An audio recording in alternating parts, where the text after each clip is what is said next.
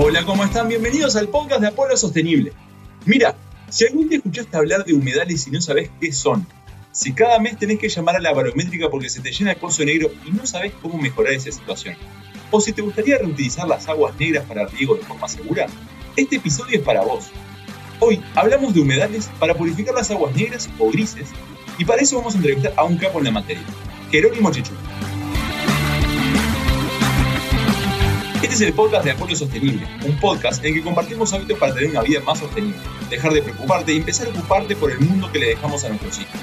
Aquí vas a encontrar información, emprendimientos y tecnologías que faciliten que tengas un impacto positivo en tu entorno y la vida de los demás. Mi nombre es Juan Echichuri y quiero darte la bienvenida al sexto episodio de este podcast. Pero antes de empezar, te pido que si te gusta el contenido que te brindamos, nos ayudes a llegar a más personas compartiendo este podcast y suscribiéndote en Spotify. Bueno, y ahora la entrevista. Pero antes, como siempre, presentamos a Jerónimo.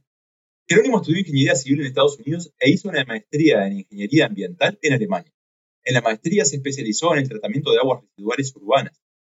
Jerónimo es miembro de Apolo y lo mueve la búsqueda de una mejor manera de vivir en comunión con la naturaleza, apoyando su formación y experiencia para eso, con la convicción de que la naturaleza no se puede pensar como sistemas separados, sino como la interacción de un conjunto y el conocimiento puede aportar en entender cómo funciona ese conjunto de sistemas.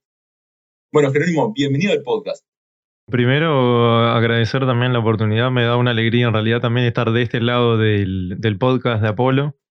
De Majero. Bueno, eh, gracias por estar. Esto es un proyecto que en realidad me han escuchado a mí, pero lo llevamos muy desde el principio, desde su génesis con Jero. Es la primera vez que está, pero vas a estar en muchos podcasts más, eh, hablando de temas que o vos conocés o que yo conozco o que fuimos investigando y fuimos aprendiendo. Así que bueno, bienvenido al episodio de hoy y bienvenido al podcast.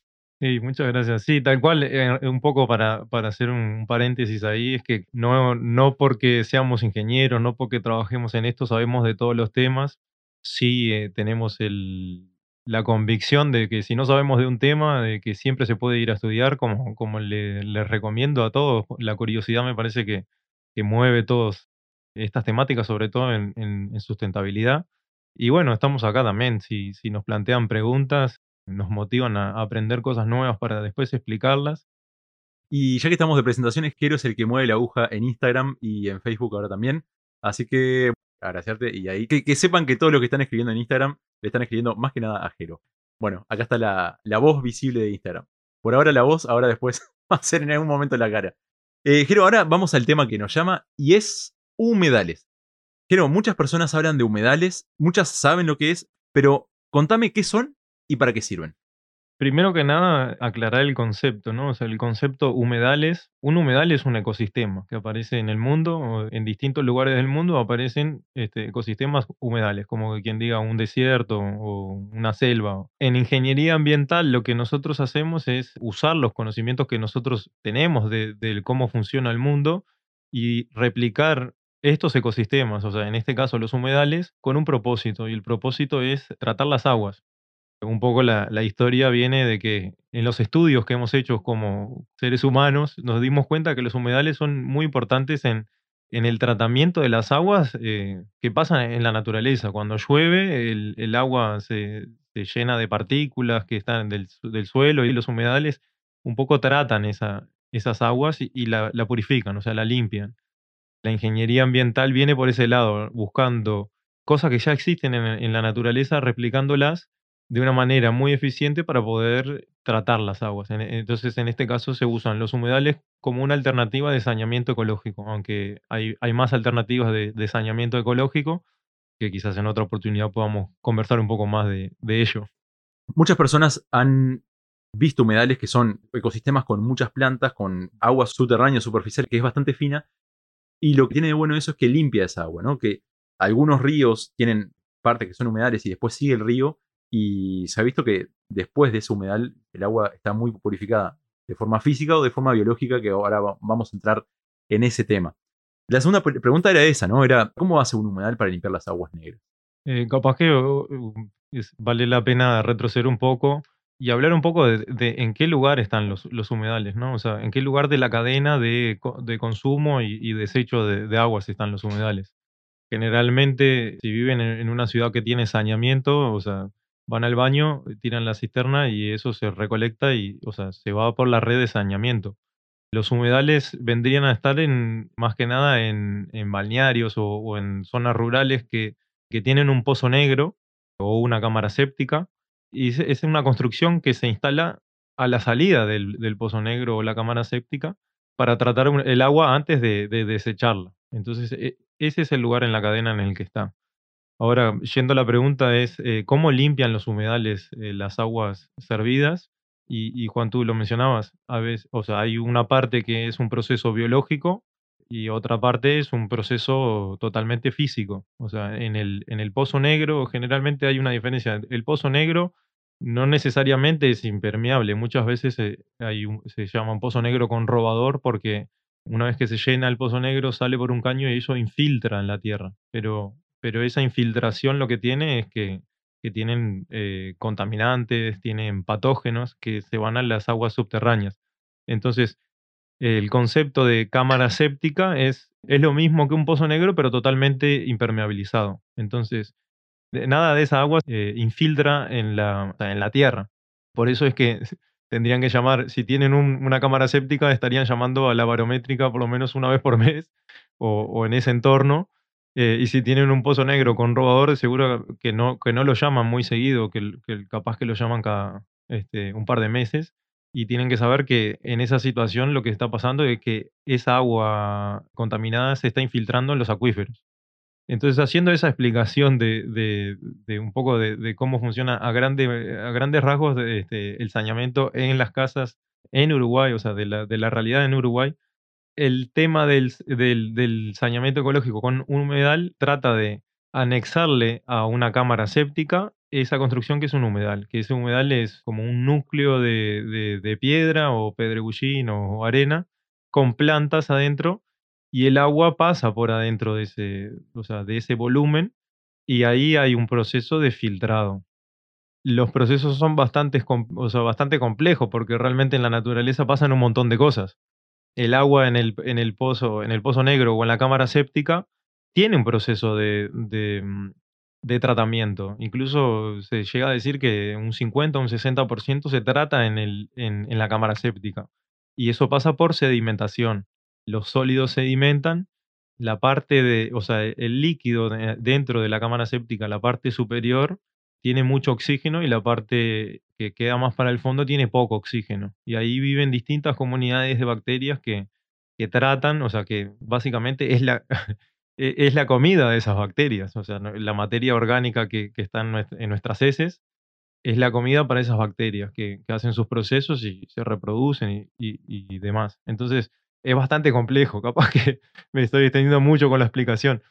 Pero bueno, una vez que sale de la cámara séptica, el tratamiento principal es con oxígeno. O sea, las plantas que sobresalen del, humedal inyectan oxígeno en el agua que pasa. Entonces, un poco se filtra con, el material, que sea arena o pedregullo o, cómo se construye, o sea, cómo se construya. Eh, y otro poco es con las bacterias que viven en las raíces, en las mismas piedras, esas bacterias terminan de hacer el proceso de tratamiento.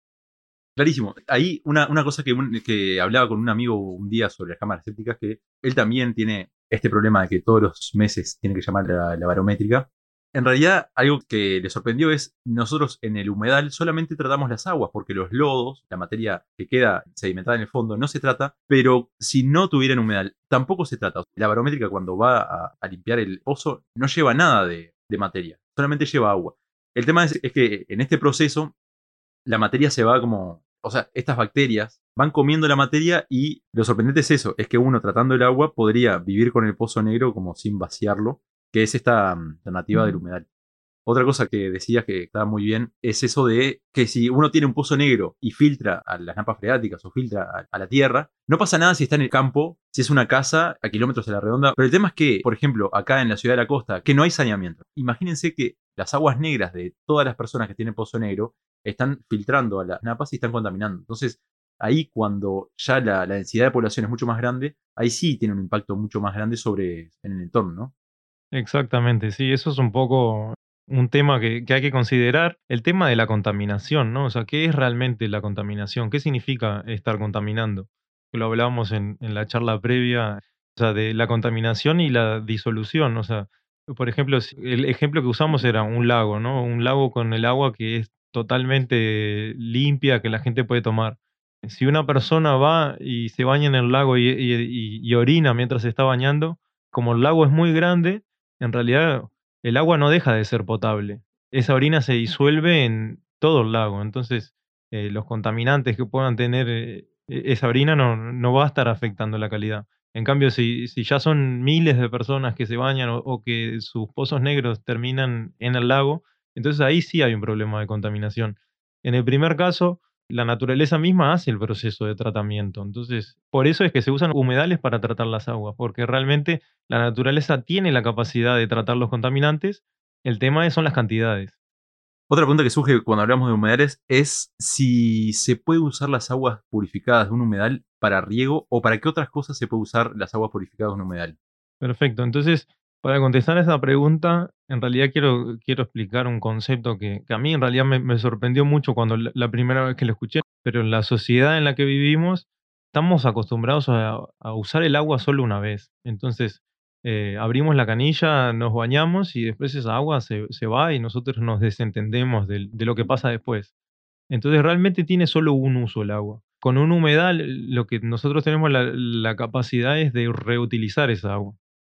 Y el concepto de tratar el agua también tiene que estar asociado con el fin último de por qué querés tratar el agua. Si vos querés tratar el agua para reutilizarla, va a tener un tratamiento específico para el, para el uso que vos le, le, querés dar. No es lo mismo tratar el agua para reciclarla como agua potable y tomarla nuevamente, que realmente, o sea, hay procesos que, que así lo permiten, como tratar el agua para regar un, limonero o tratar el agua para infiltrarla en un acuífero y después sacarla con una bomba por el otro lado. Entonces, sí se puede, sí se puede reutilizar el agua. Con el humedal hay un proceso biológico que también elimina los patógenos que son, son problemáticos para la salud y se puede usar como riego. Ahí entonces también depende si el riego va a ser este, en una lechuga que nosotros comemos la hoja o va a ser a la raíz de un limonero que nosotros al final comemos el limón, no, no, comemos las hojas o, no comemos la corteza del árbol. Entonces sí se, sí se, puede, sí se puede usar para riego. En general, las aguas de, humedales se recomienda de que, no sean alimentos que, uno los consuma este, directamente como si fuera una lechuga, pero sí para, para árboles cítricos o canteras, incluso para regar el pasto, es bueno. Bien, entonces yo por ejemplo tengo fondo, pero tengo niños que juegan en el pasto. Si yo instalo un humedal y yo quiero regar en mi patio, ¿no? ¿Qué consideraciones tengo que tener? También lo que decías, se puede regar hacia las raíces, hay riego subterráneo, y se puede regar con riego superficial. Por ejemplo, si yo quiero regar con riego superficial, ¿qué, qué consideraciones tengo que tener? Primero, o sea, para regarlo superficialmente, estaría bueno hacer un estudio de esa agua, ¿no? O sea, porque más allá de que uno diseñe un humedal, luego en la práctica, o sea, es un sistema vivo y uno, o sea, no tiene siempre la, certeza, si no está haciendo un examen de, las aguas, de cuál es la eficiencia, ¿no? Puede pasar millones de cosas, que nosotros usemos mucho aguajane, que, o sea, hipoclorito, que esté matando las bacterias y que el sistema no esté siendo 100% efectivo para remover patógenos. Entonces, la recomendación primera es, si va a ser un riego superficial, hacer un estudio de esas aguas para ver qué grado de eficiencia en el tratamiento está teniendo. O sea, o sea porque generalmente va cambiando. O sea, el, humedal tiene, tiene, e, es un sistema vivo que va, o sea, que va, se va transformando. Por otro lado, es cierto de que son bastante, o sea, son muy eficientes en remover patógenos. Hay muchos que mueren, o sea, por, por el tiempo incluso que están ahí, que mueren de, viejos. y otra cosa que es una ventaja es que una vez que lo aplico sobre la superficie, los rayos ultravioletas eh, sirven como una barrera extra para matar esos patógenos. Realmente eh, la radiación ultravioleta nos hace mal a la piel, pero también mata a estos patógenos. Y sí, o sea, eso es un poco eso, ¿no? O sea, capaz que si hay niños chicos y, todas las medidas están eh, analizadas, eh, bueno, regada de noche, pero sí, o sea, son seguros, o son seguros para, para, utilizar. Si uno todavía le quedan dudas ah, con un riego este, subterráneo, entonces también lo solucionás por ahí, no, no tenés que andar preocupado por hacer estudios ni nada. Hablaste de riego superficial, de riego subterráneo, de riego a, árboles, frutales o demás. ¿Qué otros usos serían generalmente a, aguas de, que salen de humedales? Un uso que, me parece que, o sea, que es una genialidad es tratar las aguas para volver a reutilizarlas en la cisterna, ¿no? O sea, si, si vos estás tratando el agua, o sea, le removes todo, todo lo, que, lo que genera olor y después lo tirás de nuevo por, por la cisterna en la escuela de, de Jauregui Berry, por ejemplo, tienen el agua que la, reutilizan como, como, dos o tres veces. O sea, recolectan el agua de lluvia, después esta agua eh, la usan en el lavamanos, después esa en, la pileta eh, la, tratan, o esas son aguas grises, son más fáciles de tratar que las aguas negras, pero luego las usan en la cisterna y después la, terminan eliminando en, una jardinera. O, entonces, este, un poco eso, ¿no? Darle más de un uso al agua y darle el tratamiento específico para el segundo uso. No enloquecernos, no tenemos que poner la mm, tecnología más avanzada, sino que tenemos que poner la tecnología que nos permita que el segundo uso va a ser este, un uso seguro. Claro. ¿Y estos humedales solamente sirven para familias o sirven también para otras escalas? Eh, sí, o sea, estos humedales de los que estamos hablando generalmente en Uruguay se ven a escala familiar. Yo tuve la suerte de, haberlos visto a escala de pueblo, o sea, de un pueblo entero que, que tratan el agua de, de, mil personas, dos mil personas, y lo único que hacen es, este, son humedales más grandes y una, una serie de humedales realmente, ¿no? Tienen muchísimos beneficios al sistema convencional. El sistema convencional también usa, o sea, muchas veces usa este, un tratamiento biológico pero lo que se está investigando, por ejemplo, en, Alemania es que estos humedales, eh, hay, contaminantes de, preocupación emergente como los compuestos fármacos y los microplásticos que capaz que escucharon hablar, capaz que en la radio o en algún lado, que son en realidad contaminantes que ahora están como, todo el mundo está con los radares prendidos, o sea, como que están prestando la atención, sobre todo compuestos fármacos, ¿no? O sea, cuando, cuando estuve allá estudiando en una de las clases un profesor dice, sí, porque el, entre el 90 y el 95% de los medicamentos que tomamos los excretamos a través de las heces o a través de la orina. Y todo eso termina en una planta de tratamiento. Y hay un montón de procesos biológicos, un montón de cosas.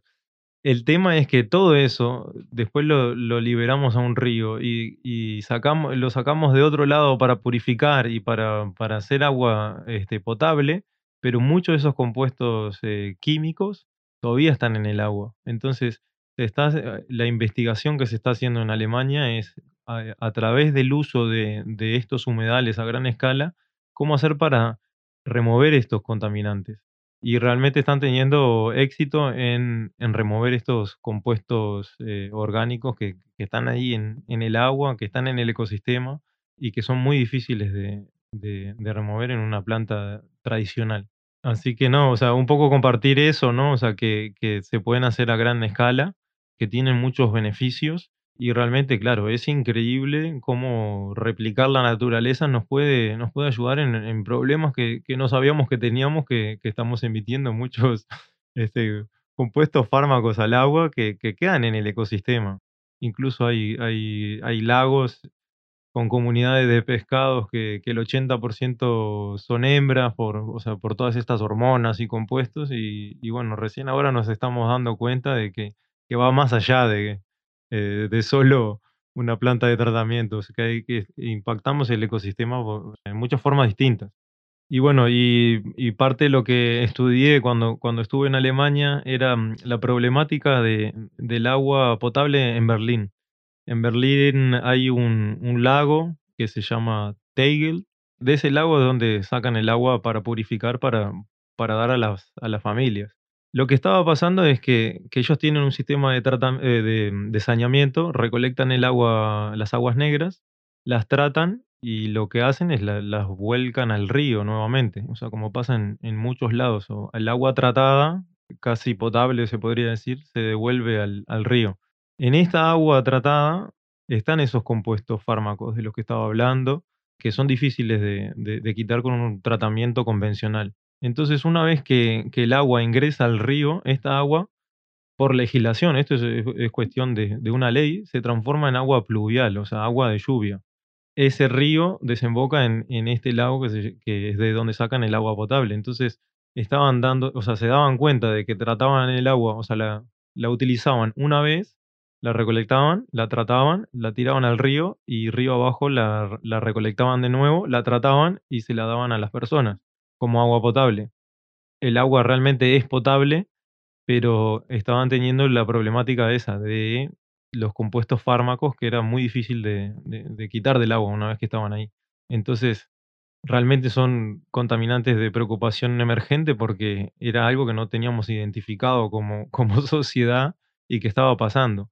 No se sabe realmente cuál es el efecto que tiene sobre la salud. o sea, esto es a nivel de trazas, o sea, son, es muy pequeña la dosis de, que uno está ingiriendo si va al, agua, al agua potable de Berlín lo más probable es que no tenga ningún eh, o sea, efecto adverso contra la salud, pero es algo que estábamos consumiendo en Berlín, no, no, no yo, la gente de Berlín, sin saberlo. Y lo que están haciendo es esa investigación con eh, el uso de, de, humedales. En realidad la tecnología es un poco complicada porque vos tenés que darle las condiciones específicas para que unas comunidades de bacterias, porque no es una sola bacteria, con esas condiciones específicas pueden hacer el proceso de degradación de, esos compuestos fármacos. Pero son muy específicas que no pasan en la naturaleza normal. Entonces, por, eso es que, la ingeniería ambiental lo que hace es eh, replicar estos eh, sistemas que, pasan en la naturaleza. O sea, básicamente los hace mega eficientes para poder hacer un tratamiento de algo complejo como, como estos compuestos fármacos. Entonces, las condiciones que, le tiene que dar, o sea, el, encargado de este proyecto a las bacterias para que se desarrollen y que puedan consumir, o sea, realmente hay, como ese, concepto, ¿no? O sea, que las bacterias viven de esos compuestos fármacos, son muy específicas, no pasan en la naturaleza. Entonces, ahí, ahí está el arte de, la ingeniería ambiental para, para poder replicar estos sistemas a, a una escala muy eficiente. Bueno, Jero, y ahora para finalizar, ¿Qué llamado de acción le, dirías a las personas? Eh, lo que, o sea, creo que lo, importante, uno no, no, elige muchas veces dónde, dónde vive o qué saneamiento tiene, ¿no? O sea, a veces vive en un lugar y el saneamiento o, la solución ya está diseñada.